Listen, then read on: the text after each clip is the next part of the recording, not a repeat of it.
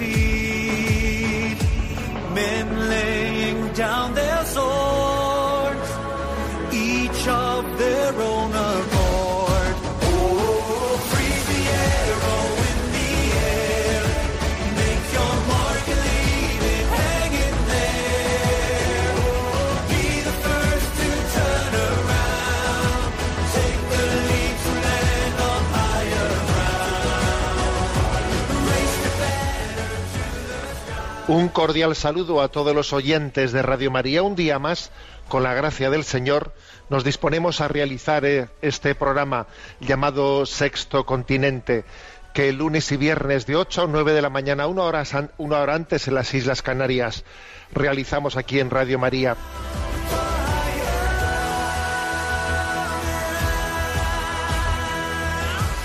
Voy a comenzar este programa con una oración, una oración que un servidor ha escrito y ha dirigido a petición de una campaña realizada por Religión en Libertad con el nombre de Oraciones de Urgencia. Eh, Bueno, se me ha pedido que participe yo también en esa campaña y esta es la oración que he escrito con el título, con el nombre de In te confido, el lema episcopal de un servidor, en ti confío dirigida al corazón de Jesús y dice así, Corazón de Cristo, en quien se revela la máxima expresión de la proximidad de Dios a nuestras vidas, me dirijo a ti como aquel discípulo amado con la confianza de quien ha sido invitado a reclinar la cabeza en tu costado. Recordamos las palabras que pronunciaste tras tu prendimiento, pero esta es vuestra hora y la del poder de las tinieblas, dice en Lucas 22:53. Así también nosotros experimentamos en este momento de la historia la acción del maligno de una forma especialmente incisiva. Estamos atentos a los signos que anunciaste en torno a la destrucción del templo. Estad atentos a que nadie os engañe, porque vendrán muchos en mi nombre diciendo Yo soy el Mesías, y engañarán a muchos. Vais a oír hablar de guerras y noticias de guerras. Cuidado, no os alarméis, porque todo eso ha de suceder, pero todavía no es el final. Se levantará pueblo contra pueblo y reino contra reino. Habrá hambre, epidemias, y terremotos en diversos lugares. Todo eso será el comienzo de los dolores. Os entregarán al suplicio y os matarán, y por mi causa os odiarán todos los pueblos. Entonces muchos se escandalizarán y se traicionarán mutuamente y se odiarán unos a otros. Aparecerán muchos falsos profetas y engañarán a mucha gente, y al crecer y al crecer la maldad se enfriará el amor en la mayoría, pero el que persevere hasta el final se salvará. Mateo 24, versículos del 4 al 13. ¿A dónde acudiremos en este momento de prueba, Señor? ¿En dónde buscaremos refugio en medio de la tribulación? ¿Cómo hacer luz para discernir en, en medio de tanta confusión? Hoy más que nunca resuenan en nuestros oídos tus palabras como brisa suave que nos llena de consolación. Venid a mí todos los que estáis cansados y agobiados, y yo os aliviaré. ante todo, queremos pedirte el don de, las, de sabiduría y el don de piedad para aprender a descansar en ti, sin miedo a equivocarnos en el lugar y en el modo en el que reclinamos nuestra cabeza a la hora de buscar descanso. Te pedimos la gracia de no ser confundidos, ni engañarnos a nosotros mismos, tal y como nos advertía el profeta. Pues una doble maldad ha cometido mi pueblo. Me abandonaron a mí, fuente de agua viva, y se cavaron aljibes, aljibes agrietados que no retienen el, el agua. Jeremías 2.13. Te pedimos también los dones de consejo y fortaleza para discernir con rectitud la voluntad del Padre y permanecer fieles en el momento de la prueba, según la máxima de tu Hijo predilecto Ignacio de Loyola, en tiempos de turbación no hacer mudanza. En medio de la presente crisis y desorientación, queremos vivir y morir como hijos de la Iglesia. Concédenos tu mismo espíritu de obediencia para que podamos unirnos al hágase del corazón inmaculado de María en perfecta sintonía con tu hágase pronunciado desde un corazón de carne. Oh Señor, ve delante de nosotros para guiarnos, ve detrás para impulsarnos, ve debajo para levantarnos, ve sobre, sobre nosotros para bendecirnos, ve alrededor para protegernos, ve dentro de nosotros para que en cuerpo y alma te sirvamos. Sagrado corazón de Jesús, en vos confío. Corazón inmaculado de María, sed mi salvación. Esta es la oración que comparto con vosotros, oración en tiempo de prueba, oración en tiempos de urgencia, en, momentos de urgencia en el que es especialmente acuciante que sepamos acudir a la fuente de la gracia pidiendo misericordia. Pues bien, Sexto Continente es un programa que tiene interacción con los oyentes que son usuarios de redes sociales, en Instagram y en Twitter a través de la cuenta arroba obispo munilla, en Facebook a través del muro que lleva mi nombre personal de José Ignacio Munilla y recuerdo que hay una página web multimedia www.enticonfio.org en la que podéis encontrar pues todos los materiales de evangelización que vamos generando poco a poco. En concreto, por cierto, podréis encontrar eh, en esta página web publicado recomendaciones de lectura para el verano que es también muchas veces una petición que soléis formular y que podríamos leer, etcétera. Bueno, pues ahí tenéis también en www.enticonfio.org la recomendación de lecturas para verano. Pues bien, paso a tratar un primer tema, que es un tema de calado, un tema importante. Hoy es 3 de julio y hoy se estrena en España una película con un título en inglés, aunque la película está obviamente no eh, traducida al español, Unplanned, eh, sin planificar. Es una película que aborda el tema del aborto. Ha sido producida en Estados Unidos eh, con el dinero del cineasta y activo defensor de la vida Eduardo Verástegui. Es una película sobre el caso real de la exabortista Abby Johnson, que fue una abortista que dirigió numerosas, eh, especialmente una clínica abortista en, Texas, hasta que en el año 2009 tomó conciencia del horror del aborto y se convirtió en activista pro vida, ¿no? Entonces se publicó un interesantísimo libro en el año 2010 en la editorial Palabra que se titulaba Sin planificar, que es la base sobre la que se ha rodado este, esta película, ¿no? Es una distribuidora cristiana Pure Films la que lo ha hecho y como he dicho antes, pues ha sido con el apoyo de Eduardo Verástegui. Por cierto, ¿eh? eh Abby Johnson en el año 2012 eh, después se hizo católica, ¿eh? aunque esto ya no figura, no figura en esta película, pero se hizo finalmente católica. Ella, ella era anglicana y para ella la verdad es que fue un buen lío su, conversión a la causa a la causa provida porque en aquella eh, iglesia anglicana en la que ella estaba integrada, pues se defendía el aborto, ni más ni menos. ¿eh? Y entonces eh, tu- tuvo no únicamente que convertirse a la causa provida, sino finalmente también pues hacerse católica en el año en el año 2012. Bueno, la verdad es que la, la película tiene mucha fuerza en Estados Unidos. Es una película que ha ganado muchísimas personas para la causa provida. La causa provida ha crecido mucho en Estados Unidos gracias a haber visto ¿no? esta película, porque claro, no, no- deja indiferente a nadie. Y de hecho, eh, ella, Abby Johnson, se calcula que a unas 500 personas que trabajaban en clínicas abortistas, pues ella misma les, por su testimonio, etcétera, y por, su encuentro con ellos, se calcula que unas 500 personas han abandonado sus trabajos en clínicas abortistas tras haber conocido un poco personalmente a Abby Johnson y su, y su testimonio. Pues bien, se estrena hoy en, en- España, eh, creo, que creo que en 50 provincias. En, próximos, en las próximas semanas se irá poco a poco difundiendo. Yo os invito a, a estar atentos, ¿eh? a, est- a estar atentos sobre cuándo se estrena, en qué cines se estrenan en vuestras poblaciones, a acudir a promocionarla, a, estar, a estar atentos, porque es una gran contribución a la causa provida, que se lleve al cine ese suceso real. ¿eh?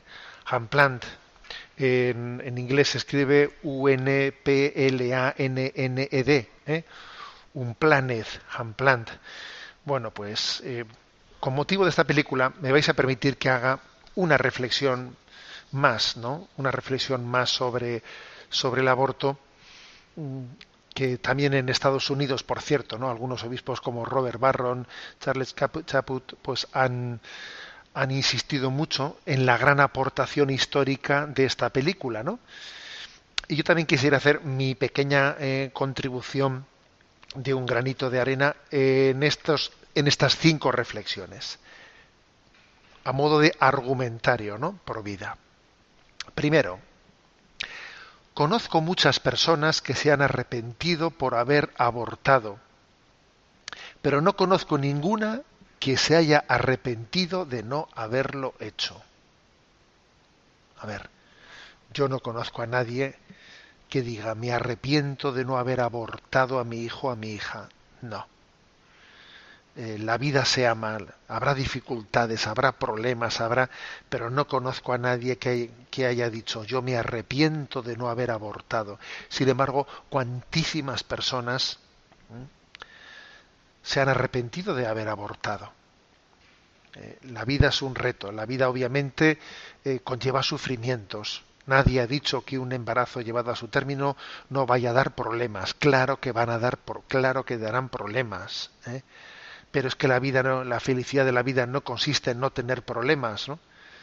Sino la felicidad de la vida consiste en luchar por los problemas que merecen la pena.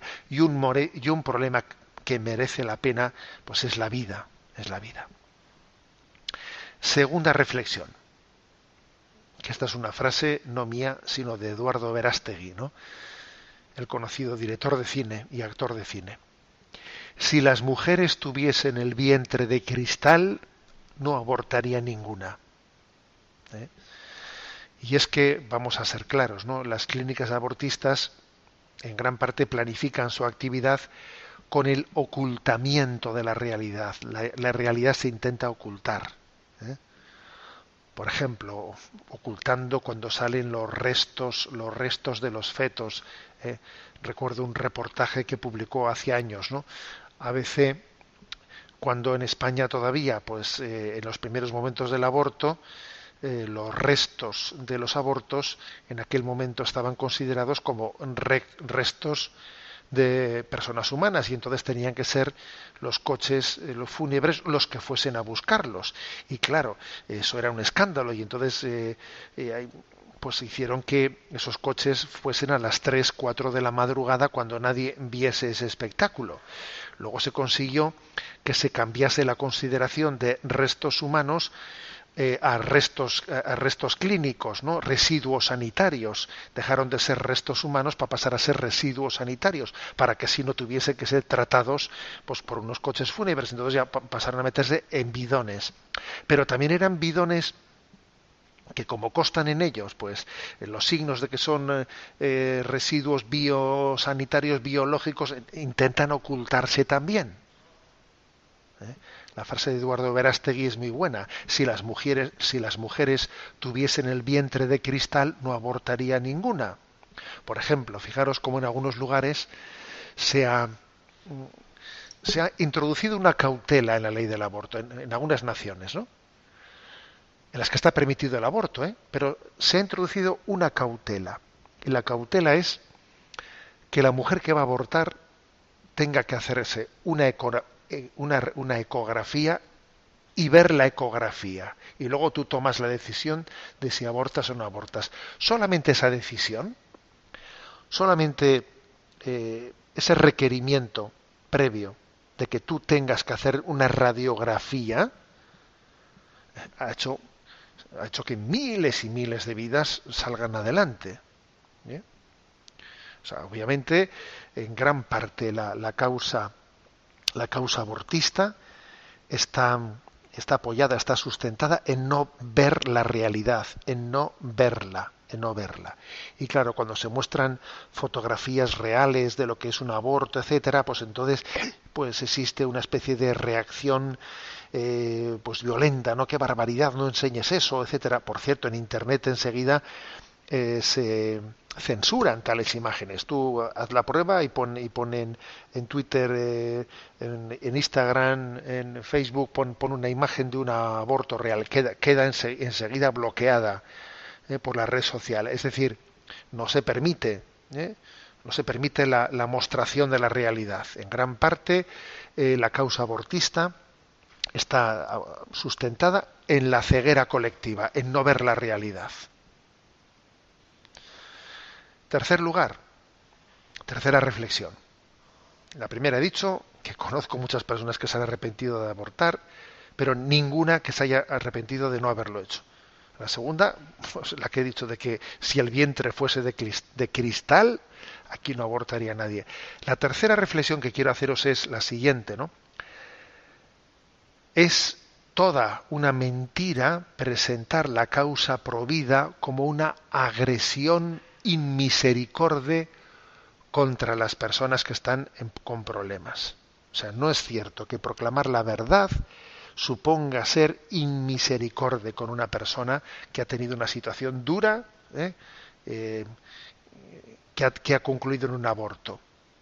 Para mí es emblemático el párrafo en el que Juan- San Juan Pablo II, en la encíclica Evangelium Vitae, en el número 99, por cierto, ¿no? Ahí había un párrafo en el que se dirigía a las mujeres que habían abortado. Y se dirigía con estos términos.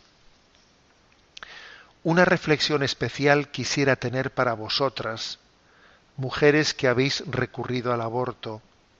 La Iglesia sabe cuántos condicionamientos pueden haber influido en vuestra decisión y no duda de que en muchos casos se ha tratado de una decisión dolorosa e incluso dramática. Probablemente la herida aún no ha cicatrizado en vuestro interior. Es verdad que lo sucedido fue y sigue siendo profundamente injusto. Sin embargo, no os dejéis vencer por el desánimo y no, os y no abandonéis la esperanza. Antes bien, comprended lo ocurrido e interpretarlo en su verdad. Si aún no lo habéis hecho, abríos con humildad y confianza al arrepentimiento. El Padre de toda misericordia os espera para ofreceros su perdón y su paz en el sacramento de la reconciliación. Podéis confiar con esperanza a vuestro Hijo, a ese mismo Padre y a su misericordia. Ayudadas por el- consejo y la cercanía de personas amigas y competentes, podréis estar con vuestro testimonio doloroso entre los defensores más elocuentes del derecho de todos a la vida. Por medio de vuestro testimonio por la vida, coronado eventualmente con el nacimiento de nuevas criaturas y expresado con la acogida y la atención hacia quien está más necesitado de cercanía, seréis artífices de un nuevo modo de mirar la vida del hombre. A mí este párrafo me pareció impresionante porque es un papa hablando a las mujeres que han abortado, hablándoles en verdad, o sea, diciendo, a ver, que lo que ha sucedido ahí ha sido profundamente injusto, injusto. Ahora, eso no quiere decir que ahora tengamos que caer en la desesperación, porque sería sería la estrategia, ¿no? A la que nos quiere llevar el padre de la mentira, ¿no? O sea, nos quiere llevar a la desesperación después de haber después de haber abortado. No, eh, sencillamente hace una lectura de decir, pero pero descansa en la misericordia de Dios. Dios conoce tus circunstancias. Dios sabe la situación, la situación desde la que has cometido esa injusticia. Ahora, ábrete al perdón de Dios y, más todavía, ofrécele a Dios tu niño, con, reconcíliate con ese niño. Ese niño te espera en la vida eterna. Ese niño sabe que tú eres tu madre y ese niño te ha perdonado, te ha perdonado y te quiere ahora tú también, ¿no? Acéptalo y ofréceselo a Dios. Y conviértete en un testigo, ¿no? En un testigo de la causa provida. Mira, por ejemplo, esta, esta, esta película, ¿no? De la, de la que lleva al cine, lo de Abby Johnson, como hemos explicado ahora mismo. Mira cómo ha hecho un testigo provida de alguien que fue el director de una clínica, de una clínica abortista. Bueno, pues este es, esta es la gran, ¿eh? Esta es la, eh, la, gran verdad. No es cierto, es totalmente falso esa caricatura que se hace que la causa provida es una causa inmisericorde que lo que quiere, o sea, que lo que hace es pues machacar y destrozar y llevar a la desesperación, ¿no? Pues eh, a las personas que han abortado, la Iglesia sería, en teoría, ¿no? Pues una especie de monstruo que está machacando a las personas que ya sufrieron por haber abortado y encima todavía la Iglesia les quiere machacar más. Pues no es verdad, no es verdad, porque tapar un error no es aliviar el error.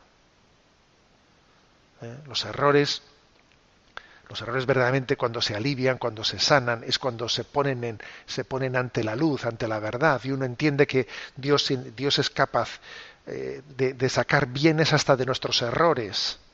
Sí, Dios es capaz, es capaz de ello. De, purificar nuestro corazón, de, llevarnos a la conversión, incluso partiendo del arrepentimiento de los errores que hemos cometido. Bueno, pues esta es la tercera reflexión que me parece importante, ¿no? La cuarta, la cuarta. El tema del aborto no es una cuestión de qué hacer en una situación de emergencia. ¿eh? Porque a veces se plantea esto así, bueno, pues que se trata de una situación de emergencia. Oye, en una situación de emergencia, eh, cada uno que haga lo que pueda. ¿eh? No, no es verdad que sea una cuestión de una situación de emergencia, por mucho que hay personas que claro que lo pueden vivir así, no, pero detrás de ello, detrás de ello, estamos hablando de una batalla entre la cultura de la vida y la cultura de la muerte. Entre el natalismo y el antinatalismo. Por ejemplo, pongo, pongo mento algo que es absolutamente comprobable, ¿no? En España, pues hace un, pues un par de décadas florecieron las iniciativas legislativas populares, ¿eh? que son que tienen encaje dentro de la Constitución española, de manera que puede haber pues un grupos de ciudadanos, no partidos políticos, que con un número de, de firmas pueden llevar al Parlamento, a los parlamentos autonómicos al, o al nacional, iniciativas legislativas. Y en, y en aquel momento hubo bastantes comunidades autónomas en las que hubo iniciativas legislativas de apoyo a la maternidad de aquellas personas que estaban en situaciones de pobreza y tenían embarazos con riesgos de aborto. ¿eh? Y fueron iniciativas legislativas llevadas a cabo por gente que era provida, pero en, las, en que no se, no se hacía sino apoyar en positivo a las madres embarazadas para poder dar a luz. No entraban para nada en, contra las clínicas abortistas. Eran iniciativas legislativas exclusiva, ¿eh? exclusivamente eh, de apoyo a la maternidad, sin poner ninguna cortapisa ¿eh? a las que abortaban. Bueno, pues estas iniciativas legislativas, en la medida en que en esos parlamentos autonómicos ha pasado a gobernar los partidos políticos proabortistas, sin excepción alguna, han derogado las iniciativas legislativas de apoyo a la maternidad. O sea que no es verdad, conclusión, no es verdad que el tema del aborto sea un tema en el que se está hablando de, una, de qué hacer ante una situación de emergencia, y entonces se trata de respetar la libertad de cada uno. No es verdad. No nos metamos goles en propia meta, no nos, no nos mintamos a nosotros mismos y nos creamos la mentira que hemos dicho. No es verdad. Lo cierto es que es una mentalidad antinatalista, es una cultura de la muerte, que no únicamente reivindica el poder abortar, es que le da rabia que exista la vida le da rabia que exista la vida. ¿eh? Entonces, eh, estamos aquí, estamos aquí. ¿eh? O sea, aquí hay una batalla entre la vida, entre la cultura de la vida y la cultura de la muerte que configura mucho, mucho la sociedad. Y el que no quiera ver esto es que tiene un problema, ¿eh? problema de falta de falta de realismo. Y por último, quinta reflexión. Eh, a ver, aquí existe también grandes complicidades y el silencio de muchos, el silencio de muchos. Porque al fin y al cabo, quienes son pues los defensores ¿no? de, del aborto y, quienes se te ponen con una pancarta, ¿no? con una pancarta ahí delante, pues, eh, ¿qué os voy a decir yo? Eh? Pues siempre son unas pocas personas, ¿no? Me estoy acordando de un incidente, ¿no? Pues recién llegado un servidor, ¿no? Eh, pues al episcopado, eh, pues recuerdo que vamos, ¿no? Fuimos a, celebrar una Eucaristía pues en lo alto de un monte, en una ermita, en una ermita, y bueno, pues allí en aquel lugar ya se enteraron que iba el obispo de San Sebastián allí a celebrar una misa con un grupo de, bueno, pues entonces ya fueron allí, la, se movilizaron las, ¿eh? Las feministas del, del, lugar y bueno, las feministas radicales del lugar y ahí se presentaron en la ermita, no sé cuántos metros de altura estábamos, yo creo que a unos 1400 así, y allí con una pancarta pro aborto fuera de la ermita en la que nosotros estábamos celebrando la misa, ¿no? Y allí gritando a favor del aborto, y tú fíjate, dije, hay que ir hasta allí, hay que ir hasta allí, ¿no? Y me estaba yo revistiendo en la sacristía, y según me revestía se escuchaban los gritos de fuera, ¿no? Eran, eran pocas personas, eran siete, ocho, ¿no? Estaba ahí gritando. Y según yo me revestía, pues se me ocurrió comentar en voz alta, ¿no? Se me ocurrió comentar. Bueno, si, si hubiesen, si las madres de esas que están ahí hubiesen abortado, desde luego ya no estarían gritando eso. ¿eh? Se me ocurrió hacer ese comentario y un niño, y un niño que estaba ahí para ayudar de monaguillo, que estaba en la sacristía, me escuchó decir eso, se salió, ¿eh? se salió de la, de, la, de la, ermita, salió fuera, se puso, ¿eh? fue directo como un tiro, ¿no? delante de la pancarta donde estaban y el niño les dice les dice pues si vuestra madre hubiese abortado vosotras no estaríais ahí ¿eh? y entonces las otras bueno le, le gritaron niño que te han comido el coco. ¿eh? Y entonces el niño les dijo, pues a vosotras os han comido la cabeza, les dijo eso. Yo me quedé perplejo de la salida de aquel niño, ¿no? Me quedé diciendo, madre mía, este niño, pero, pero, pero, pero, qué, qué salida ha tenido, ¿no? Eso ocurrió hace unos diez años. Y yo os voy a decir que de vez en cuando rezo por la vocación de ese niño. ¿eh? Rezo por su vocación. Y digo, ¿qué querrá el Señor de ese niño? ¿Sabes? ¿Eh? Y, me acuerdo del silencio de muchos de nosotros, del pecado del silencio. ¿eh? ¿Cómo es posible que nos quedemos callados ante una hecatombe, ¿no? Hoy en España, hoy, hoy, ¿no? Han muerto mmm, 250 niños, más o menos cada día, que son asesinados en el aborto. ¿Os dais cuenta cómo hemos estado pegados a las pantallas para, para escuchar cuántos muertos había habido por el coronavirus diariamente en España? Hemos estado pegados a las pantallas. ¿Y el silencio sobre los abortos diarios qué? ¿Eh? Es un silencio que clama al cielo. Por ejemplo, ¿eh? lo he dicho y lo repetiré, el silencio del Tribunal Constitucional de España, que lleva diez años, se han cumplido diez años en el mes de junio, ¿eh? que lleva diez años sin resolver, sin resolver el recurso de inconstitucionalidad que se presentó ¿eh? hace diez años contra la ley del aborto, a ver, es que es un silencio que roza la prevaricación. O sea, pero ¿cómo es posible ese silencio, no?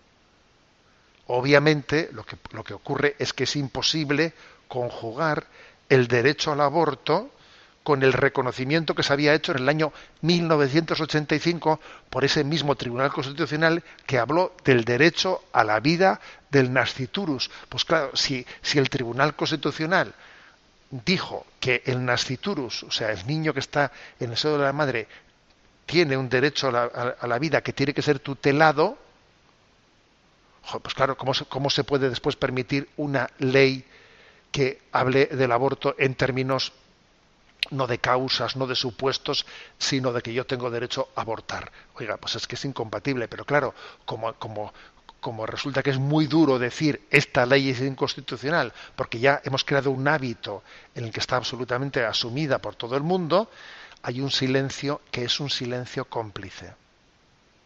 Entonces, ojo, el silencio ¿no? ante, ante esa barbarie, ese silencio ante esa barbarie, tenemos que responder de él delante de Dios. Yo me acuerdo de aquel niño y aquella salida que tuvo, ¿eh?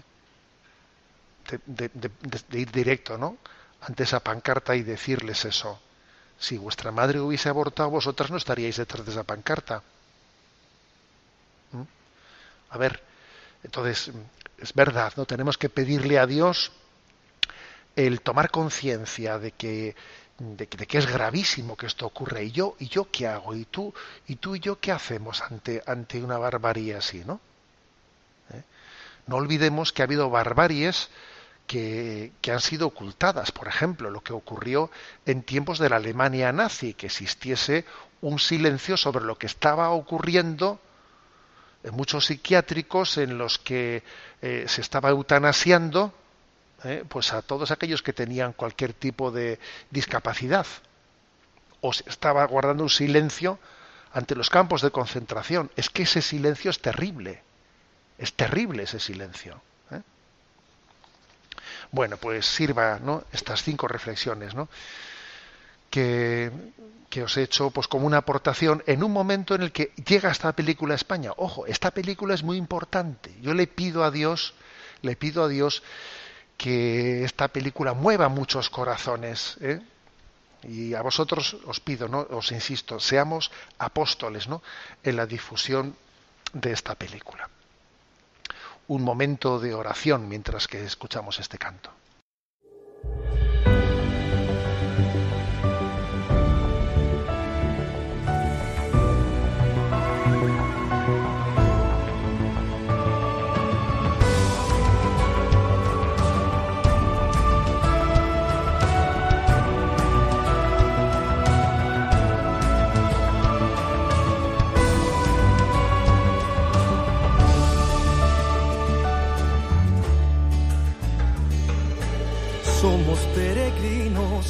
Venimos hoy aquí, desde continentes y ciudades. Queremos ser misioneros del Señor, llevar su palabra y su mensaje. Ser como María la que un día dijo sí ante la llamada de tu proyecto.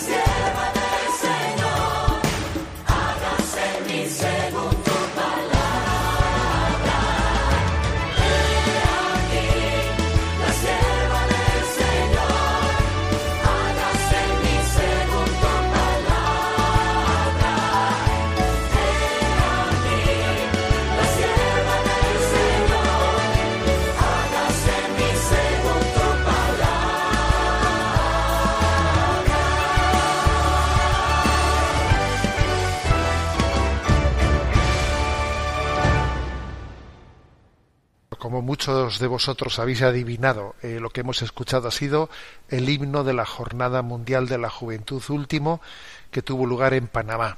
Y si Dios quiere, pues el próximo será en, en Lisboa. Pero que, por cierto, también este tema del COVID también ha, también ha hecho que se retrase, se vaya a retrasar un año del año 2022 al 2023 la Jornada Mundial de la Juventud Próxima que tendrá lugar en Lisboa. Bueno, dicho esto, vamos a lo nuestro, como se dice. Eh, nos toca el rincón del DOCAT, el punto 206.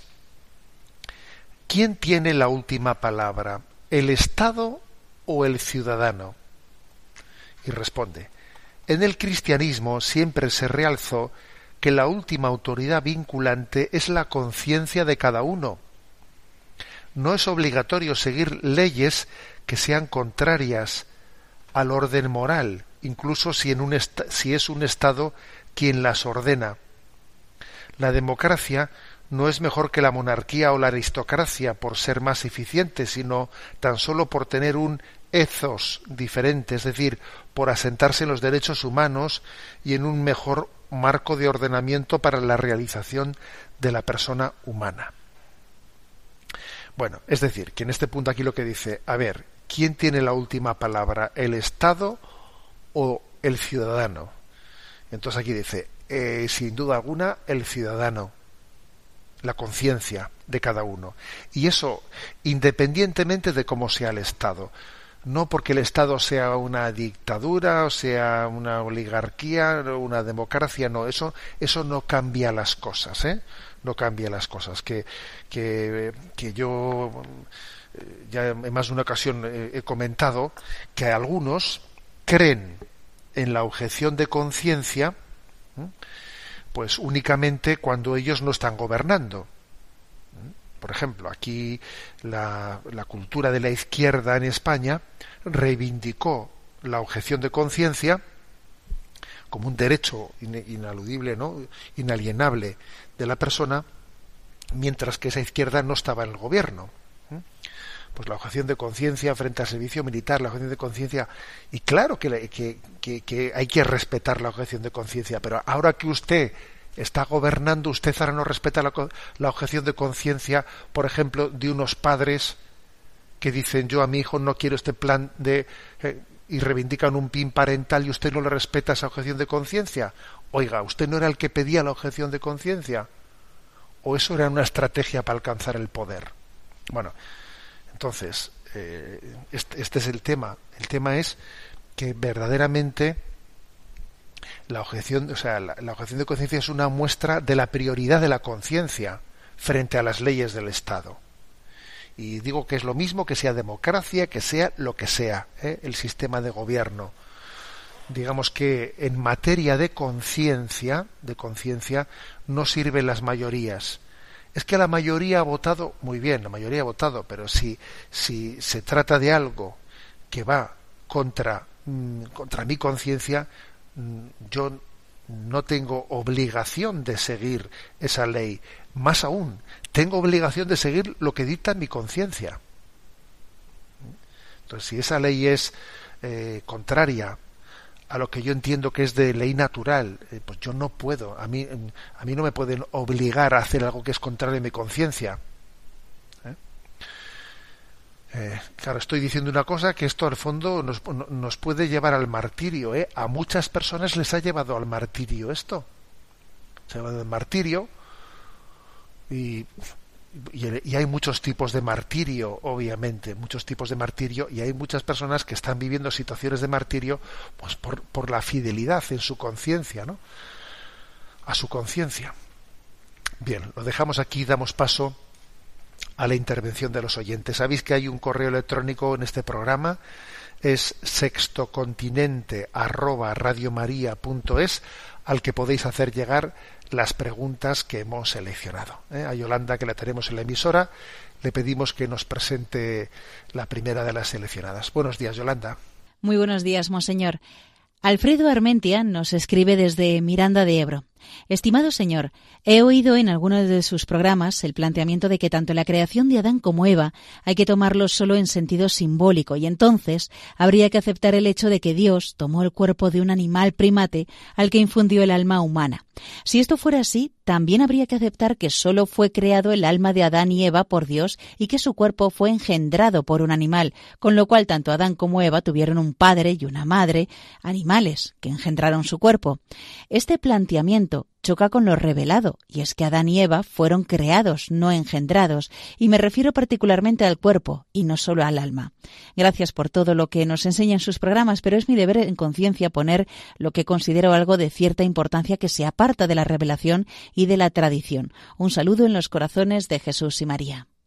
Bueno, soy consciente de que este tema no es fácil, pero al mismo tiempo es un tema importante porque muchos de nosotros, ¿no? Pues anida esa pregunta de cómo conjugar los datos de la revelación y los datos científicos, porque la verdad obviamente no, mm, no, es, no es más que una.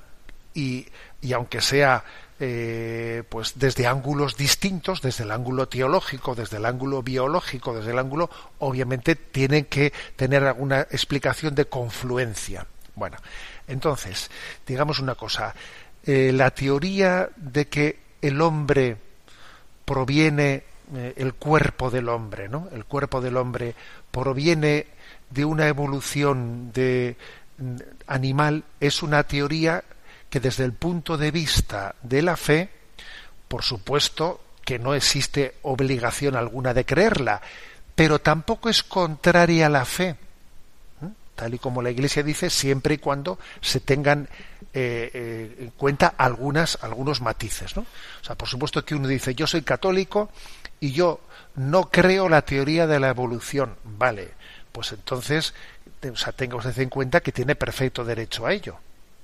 Tiene perfecto derecho a tener otro, pues, otra forma de explicación. Ahora, si una persona dijese, yo soy católico, soy creyente, y creo en la teoría de la evolución, ahora bien, creo que esa evolución mm, de la materia, eh, incluso también en formas de vida biológica que finalmente han llevado a que haya habido un desarrollo biológico en una rama eh, que de la cual Dios se ha servido para que Adán y Eva reciban el alma creada por Dios. ¿eh?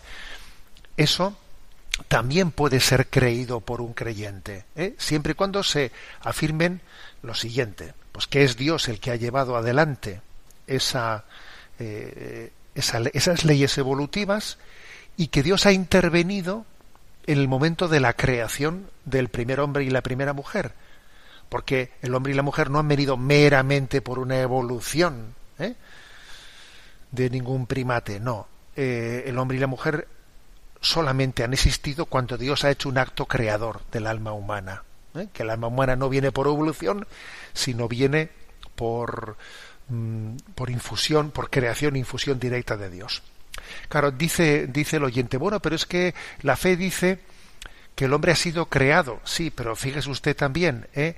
en, la, en el texto bíblico del Génesis, donde dice que Dios fue, para, a la hora de crear Adán, se sirvió del barro, del barro que había sido creado. O sea, es curioso que dice como que Yahvé formó el cuerpo de Adán del barro, o sea, de un elemento que era anterior, ¿eh? y luego le insufló su aliento de vida en la nariz. O sea, es curioso, ¿eh? Es decir, a ver, eh, yo creo que aquí la pregunta, eh, la pregunta del, del, oyente no ha sido esa, pero, pero podría haber sido. O sea, es decir, ¿hay obligatoriedad de creer en, la, en, la, en la teoría de la evolución? Por supuesto que no. Un católico puede, puede pues, hacerse otra explicación distinta de, del origen de la, ¿eh? de, del hombre. Ahora, ¿es incompatible la teoría de la evolución con la fe católica. No, no es incompatible. Porque el propio Génesis, ¿no? Cuando dice que Dios formó el cuerpo de Adán del barro de la tierra. O sea, está hablando de que, de, una imagen en la que el cuerpo había tenido una, un origen anterior, de una materia anterior. ¿eh? Y luego le sufrió su aliento de vida. ¿eh? Bueno, en fin, seguro que no le habré convencido al oyente, pero, pero por lo menos hemos hecho, hemos hecho lo que hemos podido. Adelante con la siguiente pregunta. María desde Valencia nos plantea Apreciado Monseñor, tengo una amiga embarazada y los médicos le dijeron que parecía que el feto o bebé tenía problemas.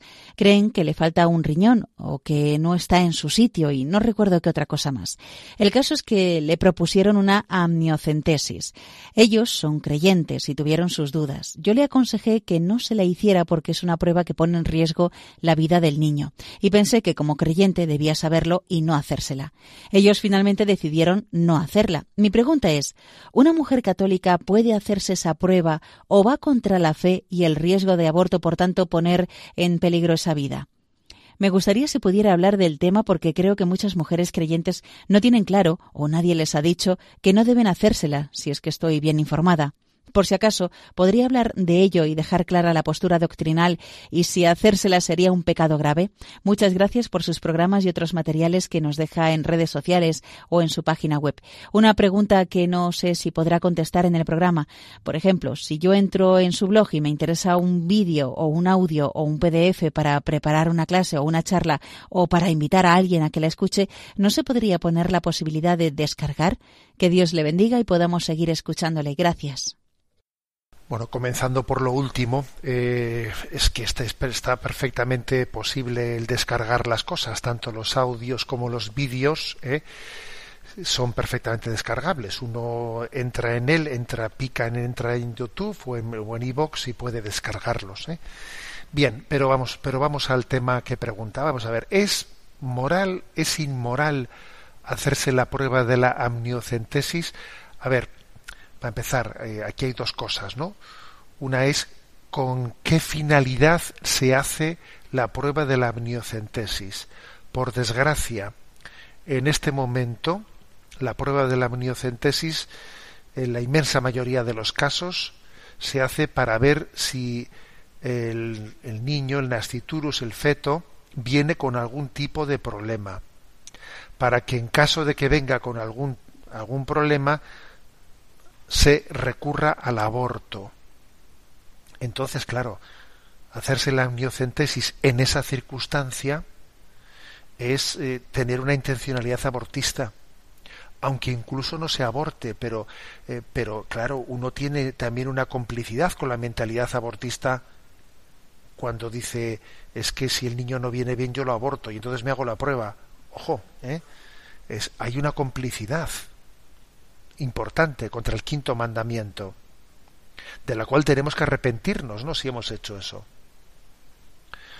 Por lo tanto, eh, esto lo primero. Lo segundo, entonces, eh, ¿tiene sentido hacerse la prueba de la niocentesis eh, por otros motivos distintos? Hombre, la prueba de la niocentesis, como ha dicho el oyente, corre, el feto corre algún peligro en la, en la misma prueba con lo cual eh, vamos es verdad que el, peligro no es no es grande pero pero es existente no con lo cual no sería correcto hacerle correr un peligro eh, al niño de no ser que sea por algún motivo por algún motivo importante que obviamente mmm, no puede ser por, por el del aborto que eso, eso todavía lo que hace es eh, es hacer más inmoral ¿eh? más inmoral la prueba pero si alguien requiriese el, el saber, por ejemplo, que un niño tenga un problema para poder tratarle antes de que nazca, por ejemplo, eso sí sería moral. Sí sería moral. ¿eh?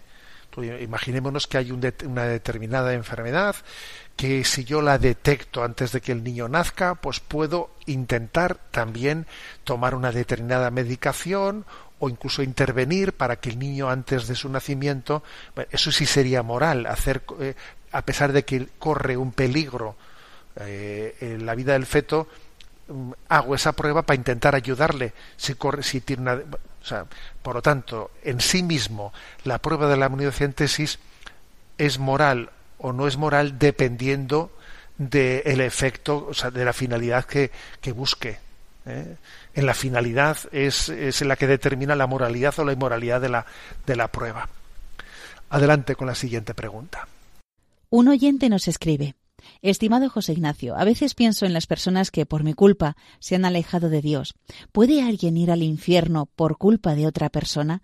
Si, y si no es así, entonces ¿para qué sirve rezar? Es un dilema para mí al que no le hallo solución. Gracias por su ayuda, Monseñor, y Dios le bendiga. Vamos a ver, en la encíclica Humani Generis dice, hay una frase impresionante que dice, ¿no? que es un misterio el que haya personas que se puedan perder, que se puedan condenar por la falta de personas que recen y se sacrifiquen por ellas. ¿Mm? Ahora, fijaros bien, sin embargo, eh, la pregunta del oyente es un poco distinta, porque la pregunta del oyente dice, ¿puede uno, eh, puede uno condenarse por culpa de otro? Entonces, a ver, yo creo que la respuesta es no. Uno se condena, eh, se condena por su propia, por su propia culpa, ¿eh? por su propia culpa, no por la culpa de otro. Ahora bien, esto no quita que no tengamos también, ¿no? una gran corresponsabilidad, como dice esa cita de Humani Generis, que la salvación de otros, la salvación de otros, eh, también tenemos que alcanzar en, una lucha espiritual, luchar todos por las almas para que se salven, ¿no? No que tu pecado va a hacer que otro se condene, no, pero sí que tu falta de oración y de sacrificio pueden hacer que alguien no se salve. Que la cosa es un poco distinta, ¿eh? la cosa es un poco distinta, pero, pero es clave, ¿no? Para entender que aunque tenemos una responsabilidad cada uno de nuestros propios pecados, sin embargo tenemos una corresponsabilidad mm, del bien que los demás necesitan, tienen derecho a esperar de nosotros. Aunque sea brevemente, damos paso a una última pregunta. Una oyente llamada Ascensión nos comparte. Buenos días, Monseñor José Ignacio Monilla. Primeramente, agradecerle los beneficios que este programa de Sexto Continente aporta a muchas personas que con interés abrimos el corazón para crecer como cristianos. Voy a la pregunta. Soy una persona de edad media que leo y rezo con asiduidad con la Sagrada Escritura, acudo a la Eucaristía, me confieso, hago voluntariado en una asociación, etc. Ahora bien, mi sufrimiento está en que nunca he experimentado dentro de mi ser con radicalidad el enamoramiento hacia Jesús, Hijo de Dios. Leo con sana envidia la vida de algunos santos y me parece maravilloso las experiencias internas que les invaden por dentro como fuego abrasador que los enamora y los transforma. Pero a mí no me pasa. ¿Qué orientaciones me puede dar? ¿Por qué algunos pedimos ese enamoramiento y ese fuego que nos cambie y enamore por dentro y nunca llega? ¿En, en dónde puedo estar fallando? Muchas gracias. Bueno, alguien que escribe eso, a mí se me ocurre decirle como el Señor le dijo, ¿no? Aquella, aquel que le preguntó cuál es el mandamiento principal, le dijo, mira, no estás lejos del reino de los cielos. ¿eh? Bueno, yo creo que no está lejos del reino de los cielos la persona que hace esta pregunta. A ver, esa experiencia profunda de sentirse tocado por Jesucristo, de sentir esa intimidad con Él, de que nuestra oración eh, pues mm, cambie de grado, de grado y pase a ser más profunda, etcétera, es un don de la gracia, ¿eh? es un don. Y nosotros eh, pues no podemos ni exigirlo ni provocarlo. A ver, es que si te, si te doy este consejo y este, con esta receta lo vas a obtener. No, eso no es así. Eso lo diría pues alguien que enseña zen, porque mira, si respiras mejor, si te concentras mejor, entonces vas a obtener no sé qué efecto. Ya, pero nosotros no creemos en esas historietas. Creemos en la gracia de Dios y Dios da su gracia con libertad y como y como entiende que tiene que darla, ¿no? Entonces, pues tú, bueno, tuvo usted, perdón, ¿no? Pues como ese paralítico que estaba allí esperando a que cuando llegase el ángel y removiese las aguas, pues hubiese alguien que le introdujese dentro, ¿no? Con esa, con esa confianza que el Señor vendrá y cuando tenga que tocarlo nuestro corazón nos tocará. Y mientras tanto, el justo vive de la fe. Yo sé que el Señor está aquí, yo sé que me quiere, aunque no lo perciba y lo sienta como me gustaría sentirlo, pero sé por la fe que Él me quiere, ¿no? Y ha dado su vida por mí. Y me, me basta, ¿eh? me basta esa fe en Cristo Jesús y espero en que Él pues eh, completará la tarea de santificación que está pendiente de, de completar en esta vida. ¿no? Me despido con la bendición de Dios Todopoderoso, Padre, Hijo y Espíritu Santo. Alabado sea Jesucristo.